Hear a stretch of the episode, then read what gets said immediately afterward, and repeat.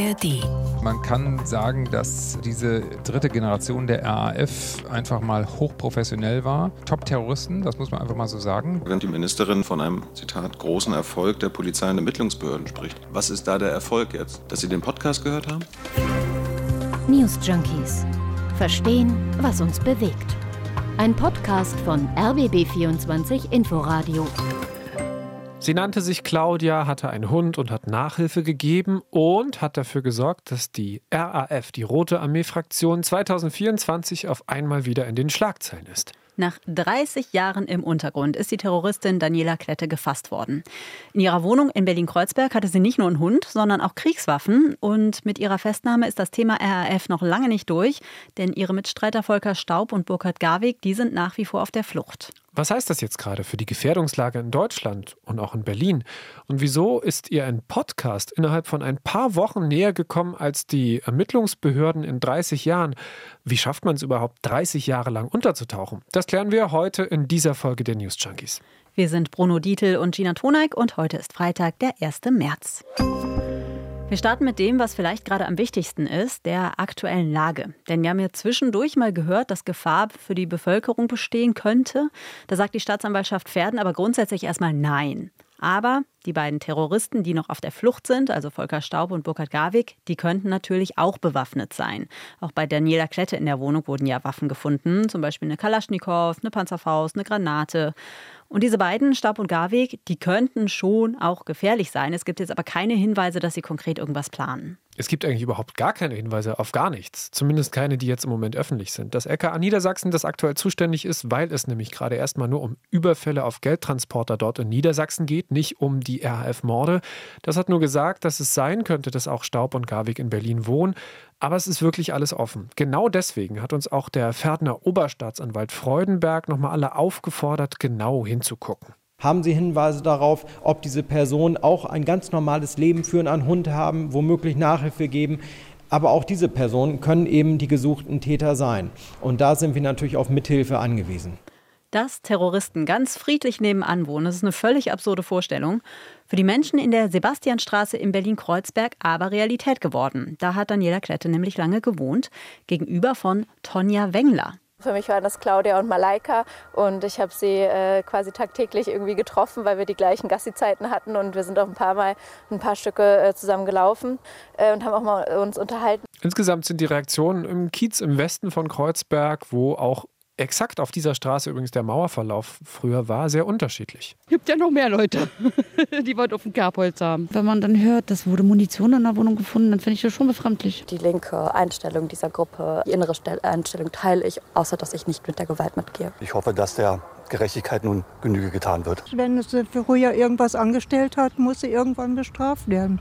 Und wenn sie sich so lange noch äh, unbedeckt halten konnte, muss ich bewundern. Jetzt gerade wissen sehr viele Leute auf der Straße wahrscheinlich, wer Daniela Klette ist. Vor einer Woche wäre das noch ganz anders gewesen. RAF, Rote Armee-Fraktion, das ist alles eine Weile her. In den 70er, 80ern und Anfang der 90er haben die mehrere Menschen umgebracht, 33 insgesamt. Hauptsächlich Führungskräfte aus der Politik und Wirtschaft, zum Beispiel den Arbeitgeberpräsidenten Hans-Martin Schleyer oder Generalbundesanwalt Siegfried Buback. Bei den dreien, die jetzt zuletzt gesucht wurden und teilweise noch werden, da ist immer die Rede von der dritten Generation. Was zeichnet die denn überhaupt aus? Das hat Stefan aus dem NDR erklärt. Der war mal Chefredakteur vom Spiegel, ist jetzt Chefredakteur der Welt N24-Gruppe und RAF-Experte. Das war eine Killertruppe. Und die zweite Generation hatte eigentlich nur das Ziel, die erste Generation aus dem Gefängnis zu holen. Und die erste Generation bei allen schrecklichen Dingen, die die gemacht hat und zu verantworten war, da war zwischen Tat und politischem Anspruch noch eine gewisse Verbindung festzustellen. Hier ging es einfach darum, bringen wir jemanden um der mit dem Kapitalismus oder womit auch immer zu tun hat. Und auch wenn das alles schon so lange her ist, aufgeklärt ist das noch lange nicht. Es sind ja, ich glaube, zehn wirklich gezielte Morde, die bisher nicht wirklich aufgeklärt sind, für die die RAF, also die dritte Generation, wenn man so will, die Verantwortung übernommen hat. Aber wirklich geklärt, wer dabei gewesen ist, wer geschossen hat oder eine Bombenfalle gebaut hat, das ist wirklich ziemlich unbekannt. Und Stefan Aust glaubt auch, dass da durchaus heute noch eine kleine, nicht mehr unbedingt aktive Szene existiert. Ich bin ziemlich sicher, dass einige von denen noch sehr eng zusammenarbeiten und vielleicht abends einen trinken. Es gab immer ein Sympathisantenumfeld und das wird es auch heute noch geben, auch wenn die älter werden. Und ich kann mir auch nicht vorstellen, dass jemand wie Frau Klette nun in Berlin lebt mit einem falschen äh, Namen, einem falschen Pass, wie man gehört hat, mit einem italienischen Pass und nicht andere Leute da waren, die ihr auch dabei geholfen haben. Ja, geklappt hat das Ganze ja gut, 30 Jahre lang, aber was hat dieses Leben für Daniela Klette bedeutet? Das haben wir den ARD-Terrorismusexperten Michael Göttschenberg gefragt. Das sieht jetzt heute so aus, als habe die ein normales Leben geführt, Daniela Klette in Berlin. Die Wahrheit ist, dass sie permanent eine Risikoabwägung vorgenommen haben wird. Was kann ich machen? Was kann ich nicht machen? Wie kann ich die normale Nachbarin Claudia sein, die keinen Argwohn erweckt, gleichzeitig aber hat sie natürlich keinerlei Kontakt gehabt zu Behörden und sehr wohl äh, gewusst, wo läuft sie möglicherweise in die Gefahr, in eine Polizeikontrolle zu kommen, wo sie da möglicherweise doch auffliegen könnte. Das wird auch psychisch für sie eine über die Jahre eine sehr hohe Belastung gewesen sein. Vielleicht erfahren wir eines Tages, ob sie am Ende sogar ganz froh war, dass es vorbei war. Das wird auf jeden Fall interessant zu hören, wenn sie sich dazu mal äußern will. Bis jetzt sagt sie ja gar nichts. Mit Michael Göttschenberg haben wir auch darüber gesprochen, wieso es mit der Fahndung so lange gedauert hat und was die Polizei alles darf und was nicht. Das hören wir gleich. Jetzt schauen wir aber erstmal auf das Ende von diesen 30 anstrengenden Jahren von Daniela Klette im Untergrund. Das war auf jeden Fall ein Ende, das sich die wenigsten vorher so hätten denken können. Im Dezember ist ein Podcast rausgekommen, da war der RBB mit beteiligt. Der heißt Legion. Und eine Recherche in diesem Podcast ist eine heiße Spur zur RAF-Terroristin Daniela Klette. Der Hinweis kam von einem Anonymous-Aktivisten. Der nennt sich Sebastian und hat dem Podcast-Team den Hinweis gegeben, dass er Daniela Klette gesehen hat. Das hat das Rechercheteam auf die Spur nach Köln geführt und dann haben sie festgestellt, diese Person ist es nicht. Dann haben sie aber Bilder über eine KI laufen lassen und eine Rückwärtssuche und dann ist rausgekommen, diese Daniela Klette lebt in Berlin. Und sie waren sogar in einem Capoeira-Studio in Kreuzberg, in dem Klette bis vor ein paar Jahren getanzt hat. Und dann plötzlich, wenige Wochen nachdem der Podcast rausgekommen ist, die Festnahme. Brauchten die Behörden da etwa Unterstützung von einem Podcast, um voranzukommen? Also das LKA Niedersachsen sagt, es habe im November, also kurz vor der Veröffentlichung, einen Hinweis aus der Bevölkerung bekommen. Und genau darüber haben wir mit Sören Musia gesprochen. Der hat am Podcast Legion mitgearbeitet. Weiß er denn, ob das LKA Niedersachsen den Podcast gehört hat? Das können wir natürlich nicht mit Sicherheit sagen. Dieser Hinweis soll ja im November eingegangen sein, also zu, dem, zu der Hochzeit unserer Recherche. Das ist ja schon ja, bemerkenswerter Zeitpunkt. Wir können aber natürlich nicht sagen, ob ähm, das LKA unseren Podcast im Dezember gehört hat und sich dann gedacht hat, okay, da, da, dem gehen wir jetzt mal nach und weil wir das nicht zugeben wollen, ähm, sagen wir, der T Tipp kam im November. Ähm, Inwieweit ja. haben denn die Behörden vor der Podcast-Veröffentlichung schon von eurer Recherche mitbekommen oder gewusst? Also wir haben mit der Staatsanwaltschaft in Pferden Kontakt aufgenommen, sowie mit dem LKA in Niedersachsen, einfach weil das ja zur Recherche gehört und wir bestimmte Sachen abfragen wollten, die aber tatsächlich eher mit der Person in Köln zu tun hatten als mit der Person in Berlin, also mit der Person, die jetzt tatsächlich als Daniela Klette sich herausgestellt hat. Tatsächlich haben wir aber wir haben nicht wirklich Rückmeldungen bekommen. Letztendlich konnte man uns da also nicht wirklich weiterhelfen in dem Fall. Aber dadurch wussten die von unserer Recherche. Es ist also nicht ausgeschlossen, dass Sie die Erkenntnisse, die an Sie weitergetragen wurden, von euch benutzt wurden? Wir haben keine Erkenntnisse weitergegeben. Wir haben ähm, gefragt nach bestimmten Sachen, die unsere Quelle Sebastian uns gegeben hat, ob auch das LKA oder die Staatsanwaltschaft diese Sachen hat, mit dem Wissen, dass Sebastian diese Sachen selber der Polizei geschickt hat. Wir haben aber, wie gesagt, keine Erkenntnisse geteilt und schon gar nicht zu der Person hier in Berlin. Wie hoch glaubst du ist denn die Wahrscheinlichkeit, dass ihr dann wirklich bei ihr an der Tür geklingelt hätten? Wie lange hättet ihr noch gebraucht? Jetzt mit dem Wissen, wer es ist, haben wir natürlich auch schon über zwei Ecken äh, jemanden, von jemandem gehört, der Nachhilfe bei ihr hatte. Es wäre nicht mehr weit gewesen, sind wir überzeugt, ähm, dass wir diese Person irgendwie ausfindig gemacht haben. Sie hat ja zum Beispiel, ich weiß nicht, ob das schon irgendwo geschrieben wurde, auf ihrem Facebook-Profil Bilder Bilder aus den Prinzessinnengärten veröffentlicht. Das ist sehr nah an dem Ort, wo sie letztendlich verhaftet wurde. Es hätte einfach Hinweise gegeben, denen man mit mehr Zeit noch hätte nachgehen können. Und ich glaube, wir hätten sie ausfindig machen können. Die andere Frage ist, ob wir wirklich so ohne weiteres bei ihr geklingelt hätten. Warum nicht?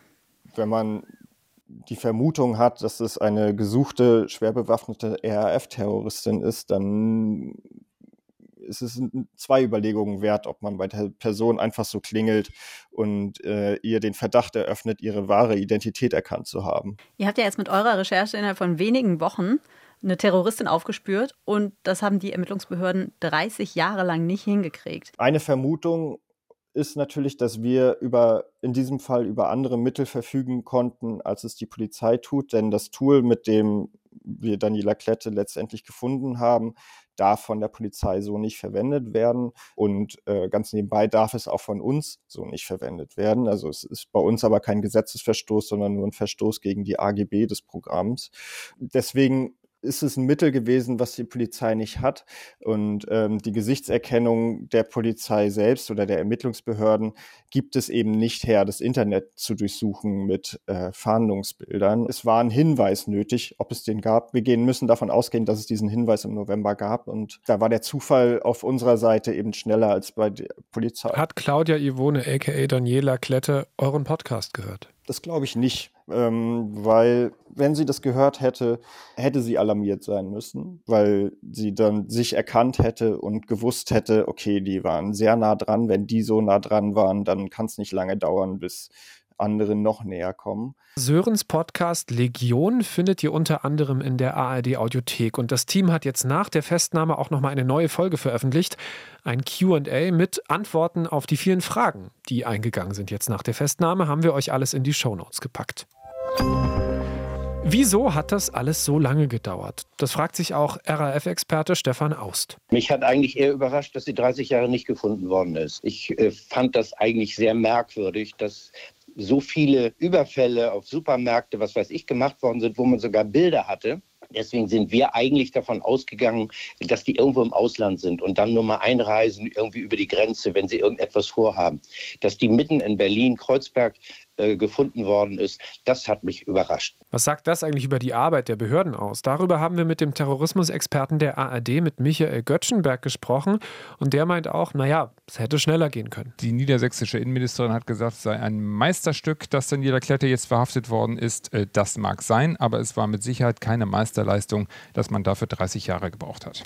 Wie laufen denn solche Fahndungen in der Regel überhaupt ab? Also wie viele Leute arbeiten da dran, gerade wenn jetzt so ein Fall mal über drei Jahrzehnte geht? Solche äh, Ermittlungen haben äh, heiße Phasen, zu denen dann äh, eine ganze Menge äh, Leute damit befasst sind. Aber grundsätzlich ähm, muss man davon ausgehen, dass natürlich über diese ganze Strecke von 30 Jahren äh, es auch Phasen gab, wo äh, so ziemlich gar nichts passiert ist. Grundsätzlich ist es so, dass es vor allem Zielfahnder sind, die die Aufgabe haben, solche untergetauchten oder vermissten Personen zu finden. Jetzt gibt es aber diesen Podcast, der erschienen ist im Dezember 2023 und wenige Wochen später wird diese Frau festgenommen in Berlin. Das ist ein bisschen großer Zufall. Wie können denn eigentlich Journalisten an so Informationen rankommen, wenn es die Ermittlungsbehörden nicht können? Ja, häufig ist es in der Tat so, dass ähm, zumindest in gewissen Bereichen Journalisten äh, mehr können als äh, die Polizei. Ich war selbst beteiligt an dieser großen Recherche zu den Nord Stream-Anschlägen äh, auf der Ostsee. Und wenn es dann darum geht, äh, Kontakt aufzunehmen zu Personen, die auf dem Radar der Ermittler erschienen sind, die sich beispielsweise in der Ukraine aufhalten oder in Polen aufhalten, dann äh, haben wir als Journalisten da viel bessere Möglichkeiten, weil wir können einfach hinfahren und die Leute aufsuchen äh, die Polizei äh, kann das nicht. Das gilt äh, zum Teil auch in anderen Bereichen. Nun haben wir es hier, wenn es um die RAF geht, mit einem Sachverhalt zu tun, der sich in Deutschland abspielt. Aber trotzdem, äh, auch technische Möglichkeiten, ähm, die zum Einsatz kommen, äh, da kann es Dinge geben, ähm, die uns leichter fallen, äh, die einfach mal zu machen, äh, als es bei der Polizei ist. Du hattest ja eben schon gesagt, technische Möglichkeiten haben Journalistinnen und Journalisten manchmal auch mehr, mal etwas provokant gefragt, können die deutschen Behörden kein KI? Weil im Podcast wurde eben künstliche Intelligenz eingesetzt, um diese Fotos zu finden von ihr. Ja, doch, natürlich können die das und die dürfen das auch, das ist gar keine Frage. Ähm, also äh, Gesichtserkennung ist äh, Standard in Ermittlungsverfahren und selbstverständlich kann man das machen. Ich weiß nicht, was man auf der Strecke versucht hat. Äh, es ist klar, dass diese Fotos, die es von den dreien über die Jahre gab, dass die zum Teil sehr veraltet waren. Mag auch sein, dass das Rechercheteam ähm, mit Bellingcat jemanden hatte, der da besonders gut war und besonders erfolgreich war und dass die Polizei das auch versucht hat, aber nicht so erfolgreich war, ähm, das kann ich nicht beurteilen, weil wir eben nicht wissen, was die Polizei tatsächlich äh, auf der Strecke ähm, in den vergangenen Jahren unternommen hat. Aber müsste sich denn da was dran ändern? Also sind die Gesetze up-to-date mit den technischen Möglichkeiten, die es heute gibt? Also es gibt schon noch Luft nach oben, aber gewisse Dinge wollen wir auch aus guten Gründen nicht, weil man sagt, dass wir den deutschen Sicherheitsbehörden jetzt nicht alle denkbaren Befugnisse äh, an die Hand geben müssen. Stichwort Freiheitsrechte, Sicherung der Privatsphäre. Ähm, wenn wir uns anschauen, was äh, amerikanische Sicherheitsbehörden, amerikanische Geheimdienste können, äh, nehmen wir die NSA, äh, dann äh, verfügen die über Möglichkeiten, die wir für unsere Sicherheitsbehörden nicht möchten. Wenn man sich anschaut, was die britischen Geheimdienste können, dann ist das ungefähr auf demselben Niveau und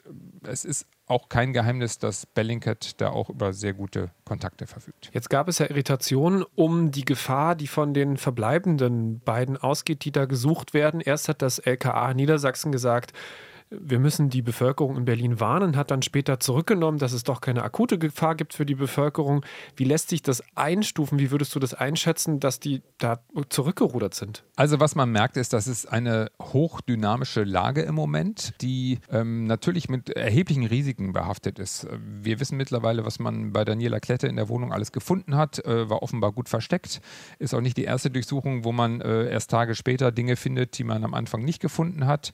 Also Sprengstoff Sprengstoff, Kriegsgerät, äh, Dinge, die ähm, ganz offensichtlich auch bei den Raubüberfällen zum Einsatz gekommen sind in den vergangenen Jahren und klar war, die müssen irgendwo auch geblieben sein. Äh, niemand weiß, äh, über was für Waffen äh, die beiden anderen Untergetauchten noch verfügen.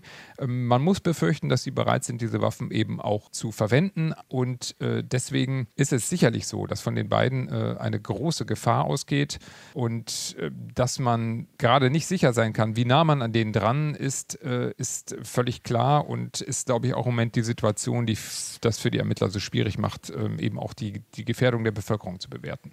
Weil dieses Hin und Her bei der Kommunikation, macht das nicht den Eindruck, dass die Behörden so ein bisschen gerade nicht so genau wissen und nicht so ganz organisiert oder strukturiert da unterwegs sind? Mein Eindruck ist, äh, dass das insgesamt schon gut läuft im Moment, aber man darf nicht vergessen, dass es auch ähm, ein Problem ist, dass äh, diese Ermittlungen von Niedersachsen ausgeführt werden, dass man aber hier in Berlin natürlich auf Berliner Territorium ist und äh, auch auf die Kooperation, die Zusammenarbeit mit der Berliner Polizei angewiesen ist, dass es auch so ein bisschen die Frage ist, wer kommuniziert jetzt eigentlich mit den Medien, mit der Öffentlichkeit, wenn die Berliner Polizei äh, eine Wohnung nochmal durchsucht, wenn die Berliner Polizei dann diese Waffen findet und das möglicherweise auch ähm, mitten in der Nacht äh, etwas kommuniziert werden muss, das macht es nicht gerade einfacher. Vorhin kam zu diesem Thema übrigens auch noch eine Forderung der GdP, der Gewerkschaft der Polizei. Der Vorsitzende Kopelke sagt, Zitat, dass die Polizei im Zeitalter von künstlicher Intelligenz, Automatisierung und Digitalisierung solch hilfreiche Software nicht nutzen darf, ist uns Polizistinnen und Polizisten nicht mehr vermittelbar. Zitat Ende.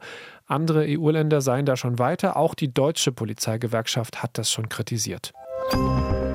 Wenn ihr wissen wollt, wie es im Inneren von Polizei und Geheimdiensten aussieht, da haben wir einen quasi Arsch auf Eimer Podcast-Tipp für euch. Dark Matters, unter anderem auch vom RBB.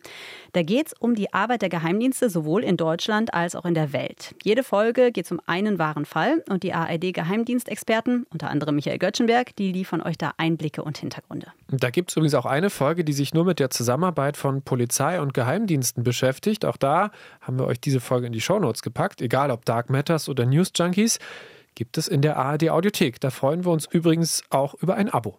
Gina Tonek und Bruno Dietl sagen schönes Wochenende. Tschüss. News Junkies. Verstehen, was uns bewegt. Ein Podcast von RBB24 Inforadio. Wir lieben das Warum.